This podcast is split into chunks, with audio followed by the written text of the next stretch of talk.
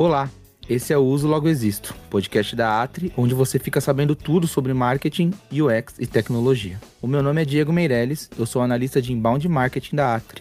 E hoje falaremos sobre um tema muito importante quando agregamos todos os conteúdos que apresentamos aqui. Os projetos de tecnologia regem e abraçam várias técnicas que já abordamos aqui. E gerir tudo isso junto aos clientes é uma tarefa muito desafiadora. Por isso, o nosso convidado de hoje vai se apresentar e aí a gente vai poder entender o que está por trás do sucesso de tantos projetos de tecnologia. Boa tarde a todos, eu sou o Rodrigo Ribaldo, é, atuo como GP em projetos, né, gerente de projetos na Atri. Uh, já estou na área por volta de, de 9, 10 anos, é, sempre trabalhando com desenvolvimento de sites e aplicativos e pensando na, na melhor usabilidade para todos, né? É, sempre pensando no usuário final. É, é, um prazer enorme estar aqui participando desse podcast e poder passar um pouco da minha experiência aí para vocês. Muito bom. Legal, Rodrigo. agradeço a sua participação. Tenho certeza que vai ser um ótimo episódio. E aí, para começar, é, a gente precisa né, compreender as diferenças, as principais diferenças entre projetos comuns e projetos orientados e montados com foco em tecnologia, né? Sim. Você pode dizer para a gente quais são as peculiaridades desse tipo de projeto? Olha, eu vejo algumas. É, em primeiro lugar, a agilidade, tá? É, a tecnologia, ela está em constante evolução a todo momento. Então, todos precisam sempre estar atualizados, né? E acompanhar essas mudanças e melhorias que ocorrem.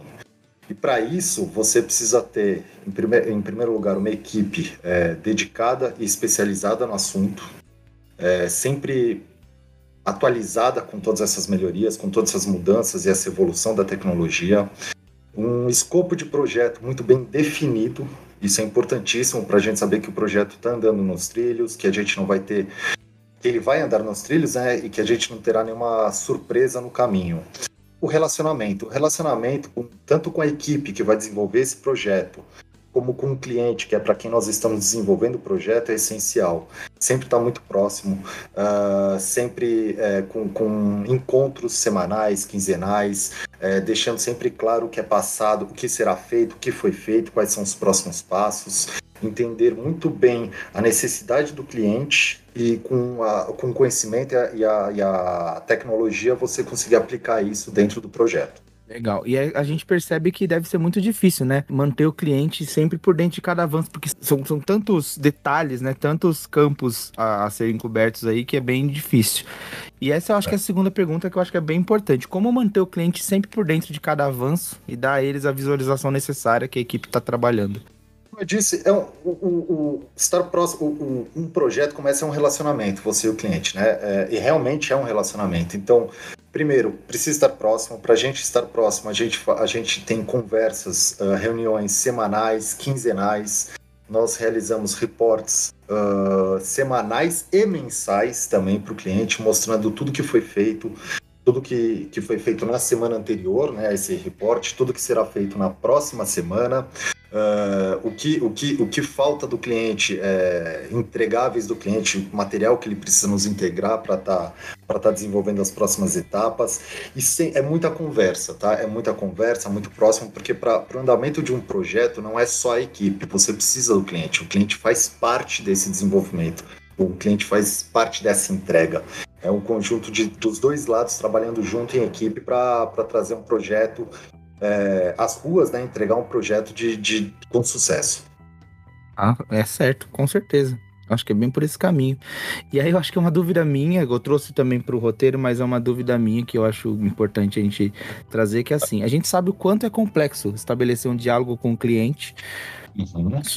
sobre o passo a passo do projeto, né? E deve ser ainda mais complicado quando a gente fala desse tipo de projeto. Quais os principais desafios de um projeto de tecnologia para uma empresa, entre aspas, tradicional, que ainda não tem foco em tecnologia ou até mesmo UX? Eu acho que o primeiro desafio é abrir a mente para ideias novas. É, você está disposto a, a, novas sugestões, a ideias que fogem do, do seu cotidiano, que fogem do seu do, do que você está acostumado. Então você tem que ter uma mente aberta para você receber novas ideias é, e novos direcionamentos, tá? Um outro desafio é, é encontrar o, o, conhecimento necessário, tá? São as pessoas com o conhecimento necessário, com a especialidade necessária para esse desenvolvimento. Porque uma vez que ela não está nem aberta para essas novas uhum. ideias, para esse novo caminho, ela vai ter uma dificuldade também de encontrar essas pessoas, porque muitas vezes não vai dar a liga com, com, com as ideias e pensamentos dele. Uh, outro ponto muito importante é o processo. Você precisa ter um processo muito bem definido, muito bem montado para que isso ocorra é, de forma dentro do prazo, é, com as expectativas necessárias, né, para atender as expectativas que o, que o cliente tem e, e sempre está nos trilhos. E por fim, sempre ter em mente o objetivo final. A gente sempre ah. constrói algo pensando naquele obje aquele objetivo final e como alcançá-lo. Qual é a melhor forma, melhor jornada para alcançar aquele objetivo final. Com certeza, eu acho que ter esse alinhamento com o cliente é meio caminho andado para o sucesso. Claro, tem toda a execução né, de um projeto que com certeza é sempre bastante complexo e demanda bastante acompanhamento, mas ter essa real noção é importante.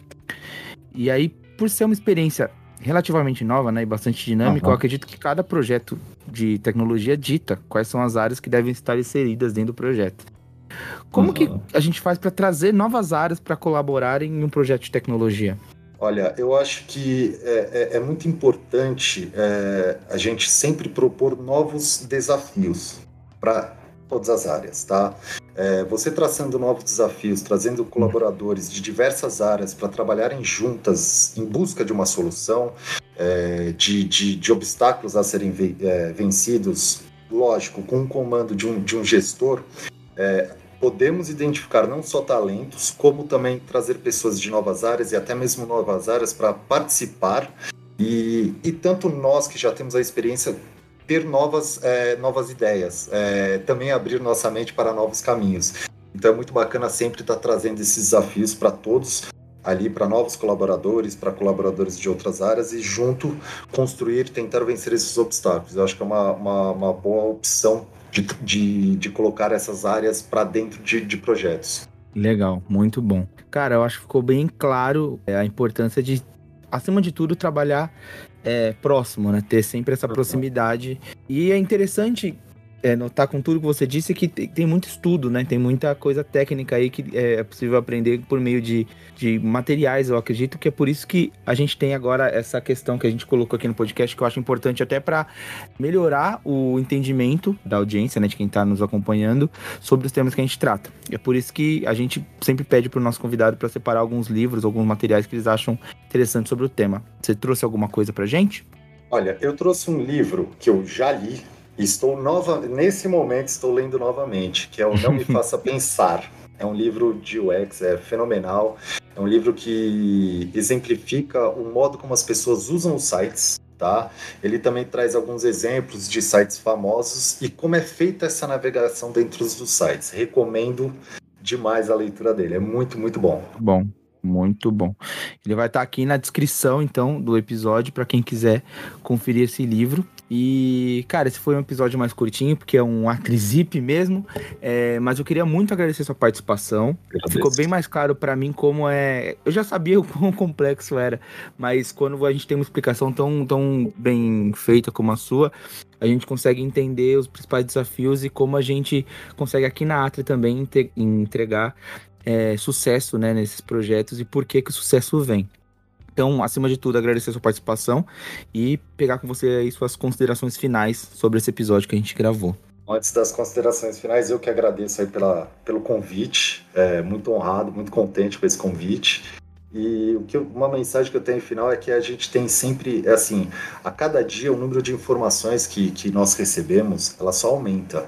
É, e é muito importante nós estarmos atentos de como passar essa informação, é, tanto em sites como, como, em aplicativos. Como é que eu, como é que eu faço, a, a, como é que eu alcanço aquela pessoa, como é que eu atinge aquela pessoa se o mundo está tão rápido e é tanta informação, como é que eu vou fazer ela absorver isso? Então a gente tem que estar atento, tem que estar sempre estudando, procurando novas tecnologias aí no dia a dia, tudo que chega novo para conseguir alcançar essas pessoas, estar atento a essa velocidade de informação. Legal, muito bom. Mais uma vez aí, agradecer sua participação, não só a sua, como também o ouvinte, né, que chegou até aqui ouvindo nosso episódio. Pedir para você, ouvinte, compartilhar esse episódio, né, com a sua rede profissional. E se você ainda não segue o Uso Log Existo nas plataformas de áudio, pode seguir. A gente está disponível no Spotify, no Deezer, no Apple Podcasts e também no Google Podcasts. E você pode ficar à vontade para ouvir todos os episódios anteriores e também acompanhar todos os conteúdos que saem no blog da Atri, que são de altíssima qualidade. Muito obrigado, a gente se vê no próximo.